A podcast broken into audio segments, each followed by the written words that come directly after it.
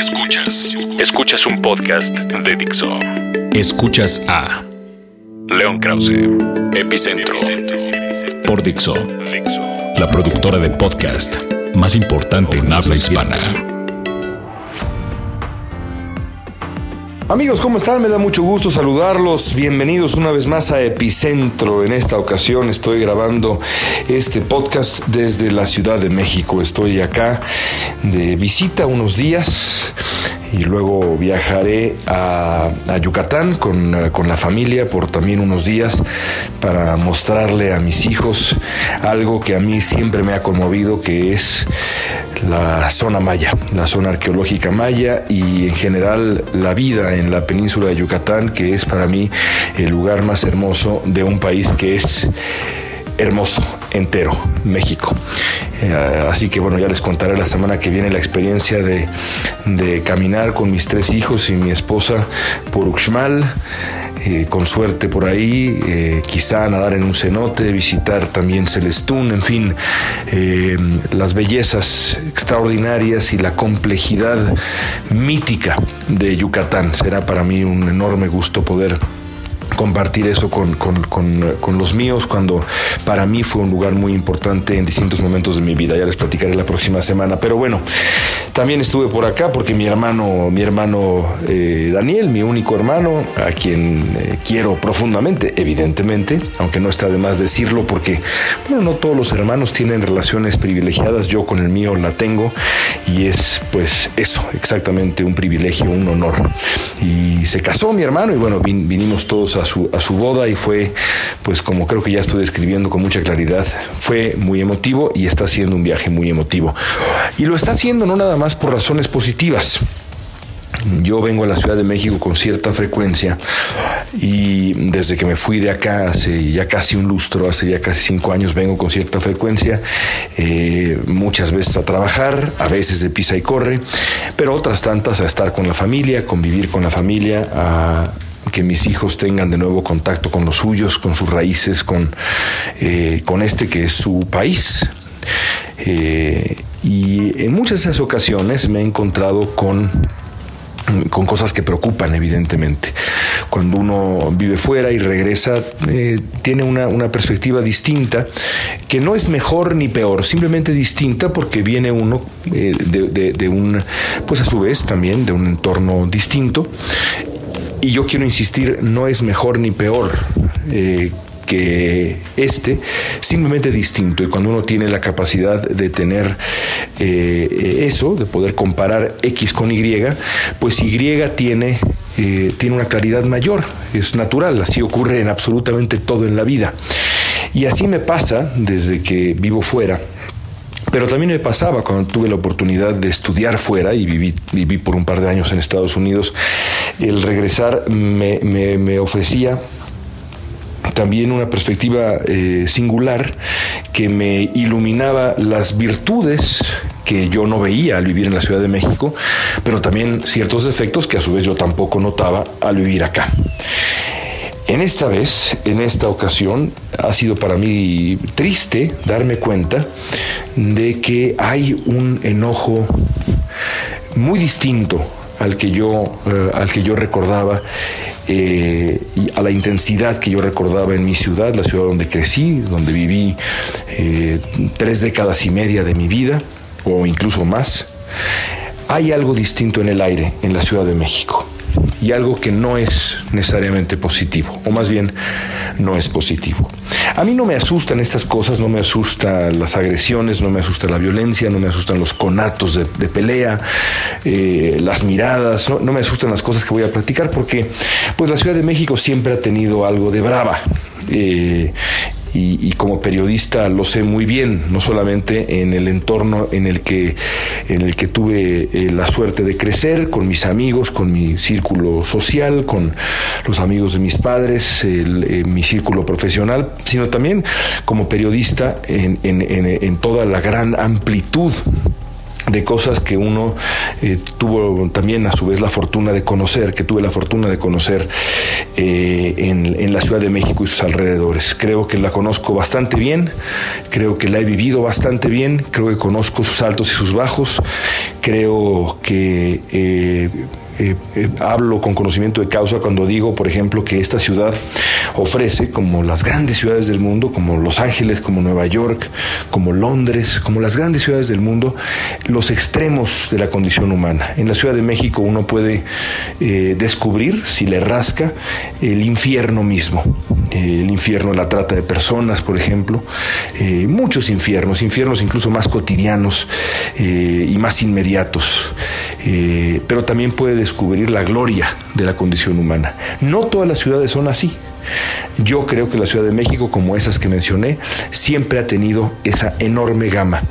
desde lo más negativo hasta lo más positivo, si me permiten ser, digamos, algo burdo en mi descripción. Pero, habiendo dicho lo cual,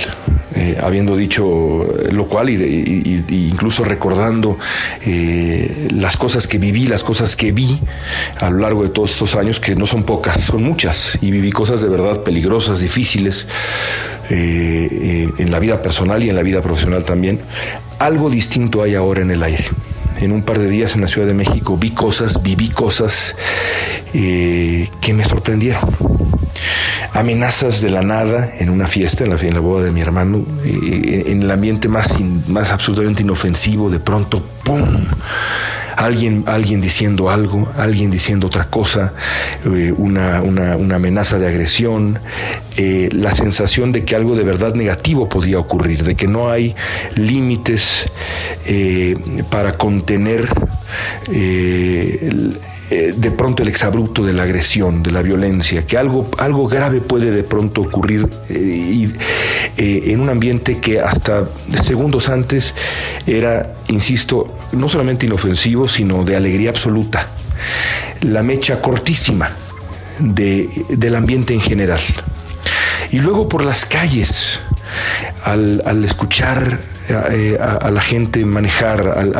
al, ver las interacciones, al ver las, las, señas con, los, con, las manos, los gritos, eh, de pronto en una parada de autobús, dos personas golpeándose,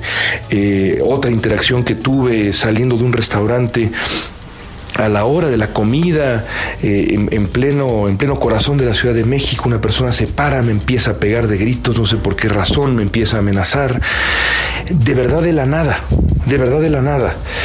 porque el, automóvil estaba eh, estacionado eh, eh, y yo tengo, creo, creo, creo con mucho orgullo, además puedo decir que tengo un sentido cívico muy desarrollado. Estaba, estacioné mi automóvil con un poquito de prisa y quedó un poco salido y estaba yo metiendo a mis tres hijos pequeños al auto y esta persona se detiene y, le digo, bueno, ahora me muevo, gracias, ahora me muevo, perdóname, estoy más metiendo a mi hijo y de pronto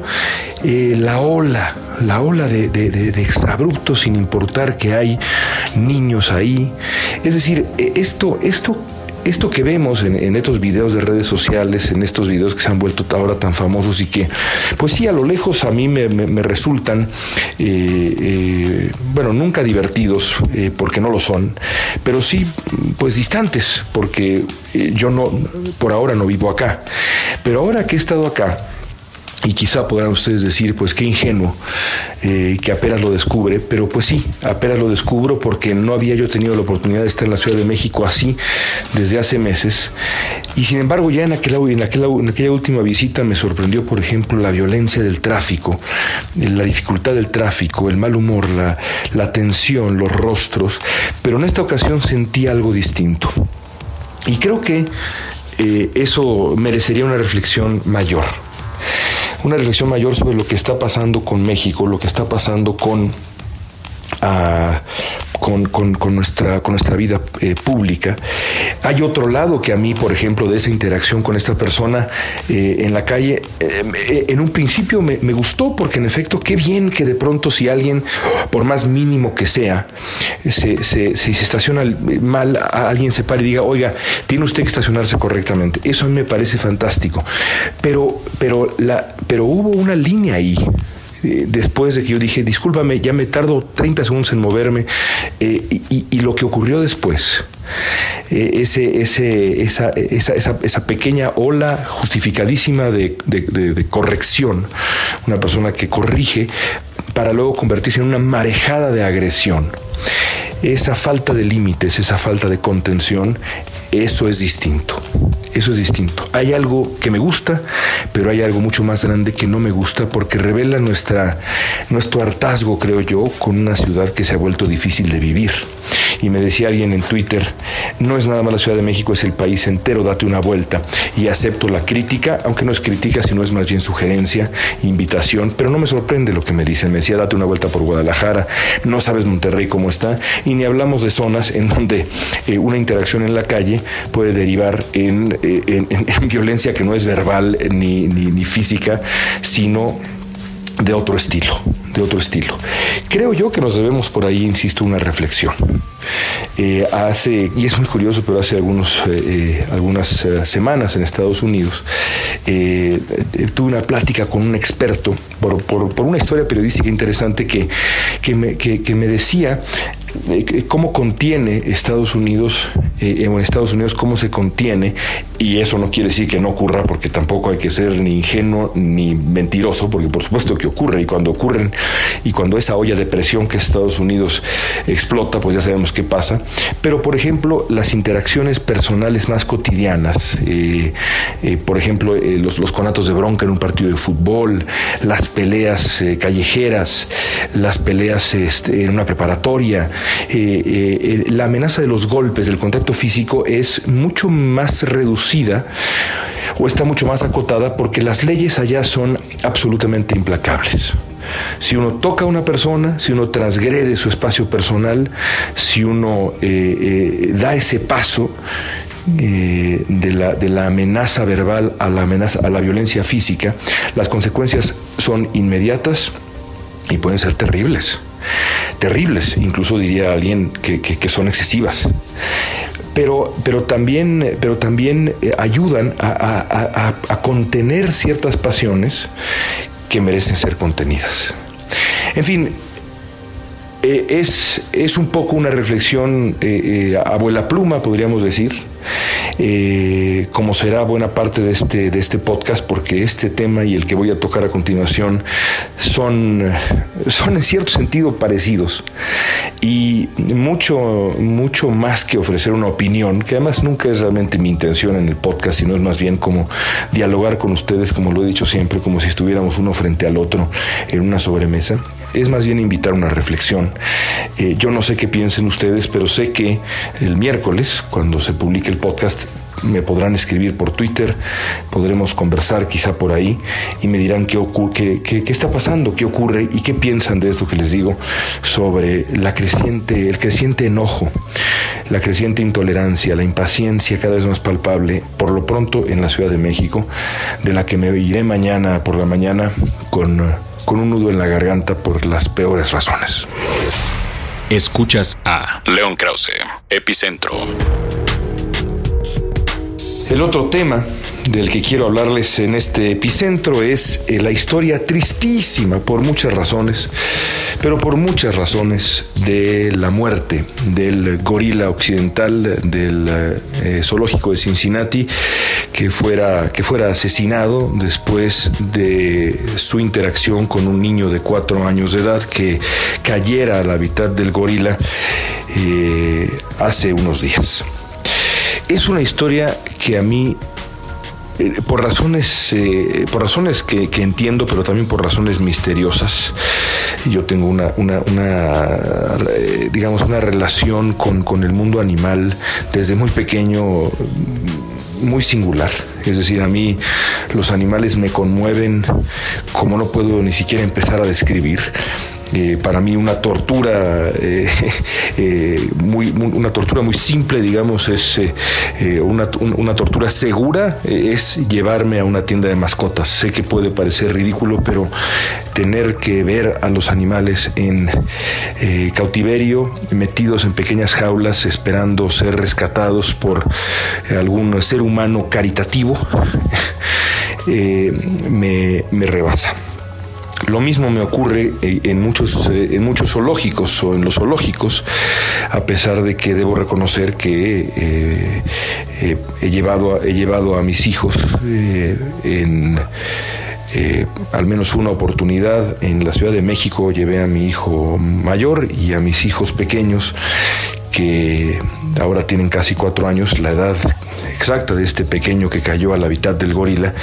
eh, me pidieron, estaban, estaban curiosos, eh, sobre todo con las jirafas, y entonces decidí llevarlos al zoológico. Mi esposa, que tiene esa misma opinión, esa misma, esas mismas reservas con los zoológicos, eh, decidió no ir. Así que fui yo solo y fui con, pues sí, a regañadientes y con reservas, porque la experiencia, ah, eh, pues fue por un lado asombrosa, porque ver a un, a un niño ver por primera vez a un animal de esos, de ese calibre, entre ellos los gorilas, que el zoológico de Los Ángeles tiene un hábitat realmente impresionante de gorilas, pues es, pues es algo digno de, verse. Es, eh, la, cara de mis hijos al ver al caminar a la jirafa con ese, con ese andar rítmico y pausado eh, es, algo que, que se quedará conmigo siempre, pero por otro lado la tristeza de, ver a los animales dentro, de ver a, los tigres dormidos por horas y a los leones también y demás, eh, es muy difícil. No fue tan difícil como lo que vivimos mi esposa y yo cuando fuimos al zoológico de la Ciudad de México la última vez, eh, un lugar al que también iba yo de pequeño, y veíamos la absoluta falta de cultura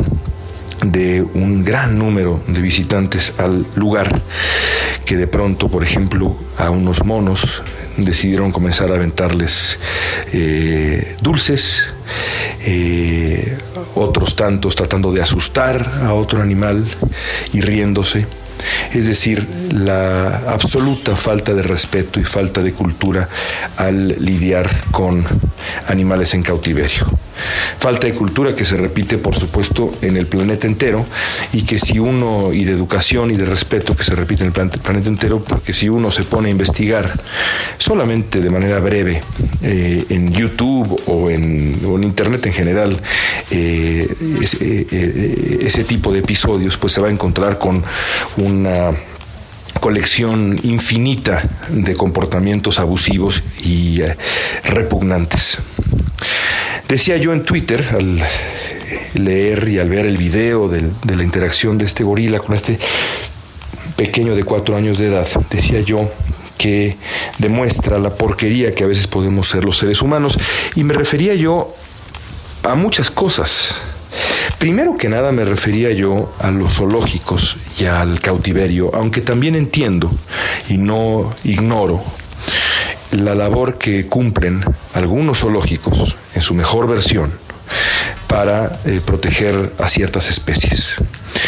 También entre los zoológicos hay categorías y también eh, en, la filosofía de preservación de, los, de este tipo de lugares hay diferencias y hay categorías. Aún así, el concepto mismo de enjaular a un animal salvaje es, por principio, por lo menos para mí, reprobable y, terrible, y terrible, a pesar de que no desconozco, y lo repito para que no haya dudas, ese otro lado de la función que tienen los zoológicos. Inmediatamente después, pienso por supuesto, en esto que ya, de, la que, de, la que, de lo que ya hablaba hace un minuto, la enorme falta de cultura de la gente que va a los zoológicos. Porque si alguien tiene la responsabilidad de lo que ocurrió con este bellísimo animal y con ese niño, eh, que, vivió momentos, eh, muchos minutos de absoluto terror, es eh, de los padres del niño. Si alguien tiene la responsabilidad, esos son los padres del niño. Y y ahí no hay, no hay disculpa alguna. El descuido, el descuido que implica el, ah, el, permitir o el dejar que ocurra que un niño, de la manera como haya sido,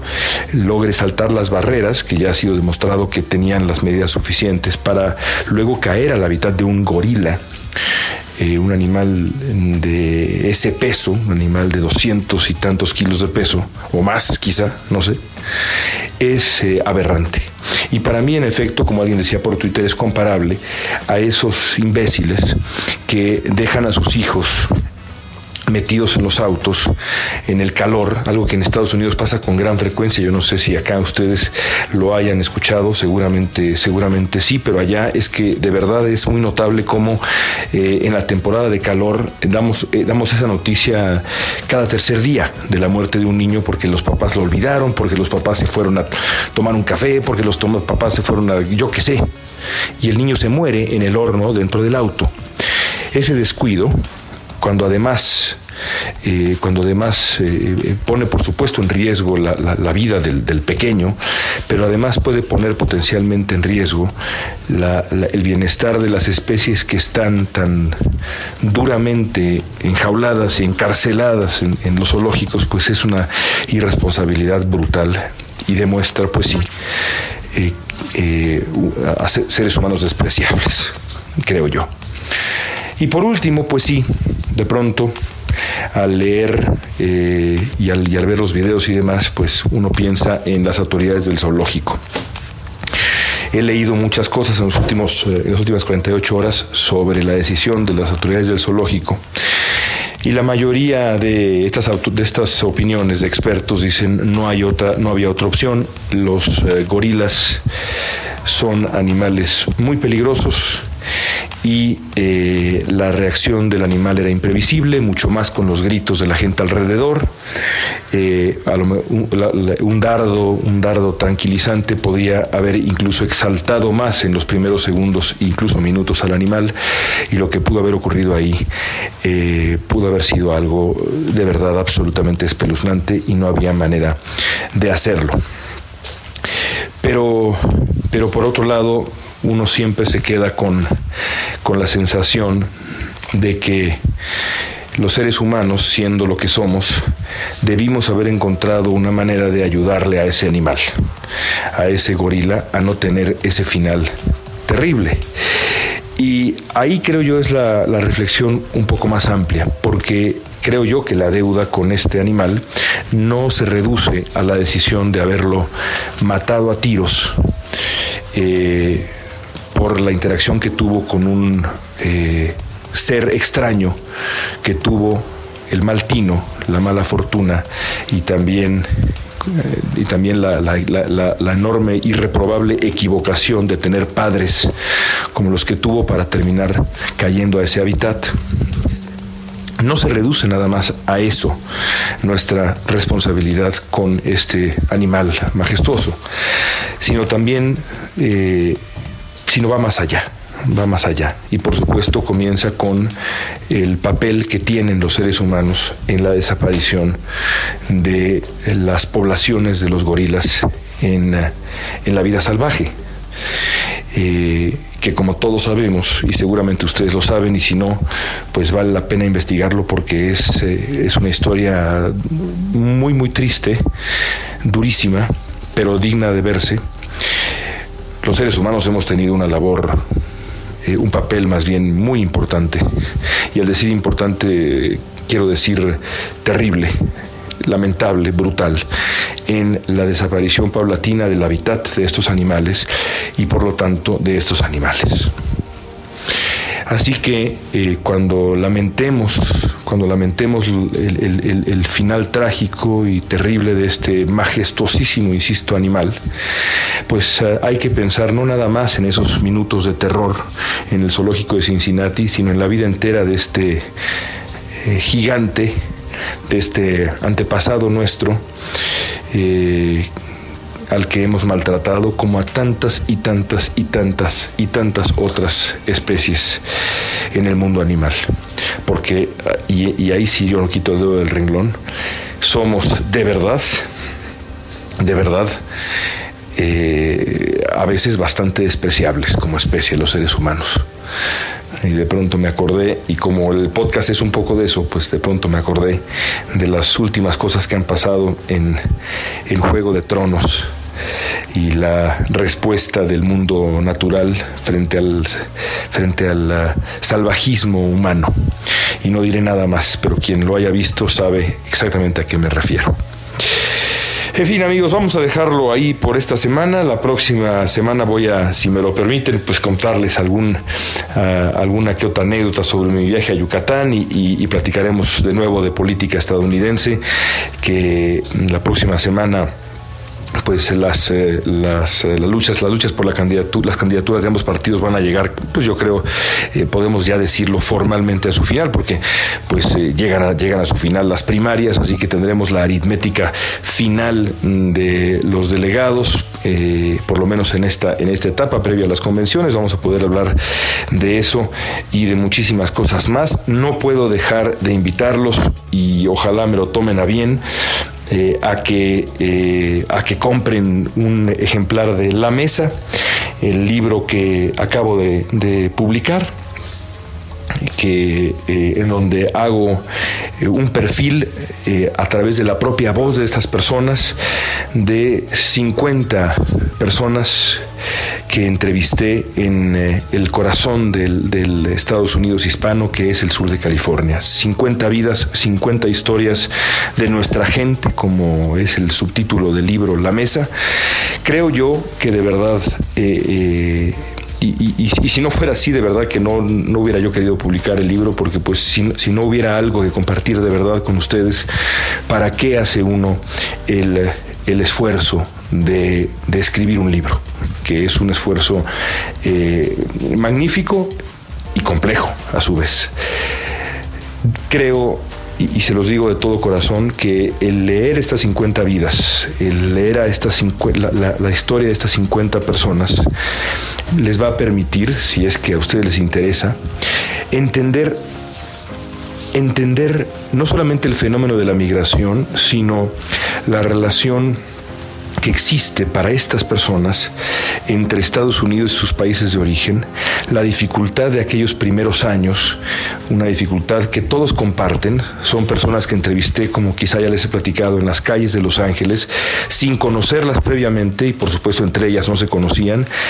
y decidí publicar el libro porque a lo largo de estas, de estas, de estos ya meses y meses y meses de entrevistas en la calle, fui descubriendo los hilos en común los, uh, los, los, factores en común de la vida de eh, hondureños, salvadoreños, mexicanos, colombianos, la gran migración latinoamericana hacia Estados Unidos, la aspiración, la búsqueda de una vida mejor, el origen de la pobreza, el peso de la desigualdad eh, y luego la vida en Estados Unidos, lo que es Estados Unidos, la relación que tiene toda esta gente con Estados Unidos, eh, que es una relación de agradecimiento, de lucha con, continua y en ningún caso, en ningún caso, créanme, de patetismo. No hay un solo caso de patetismo en todos los entrevistados,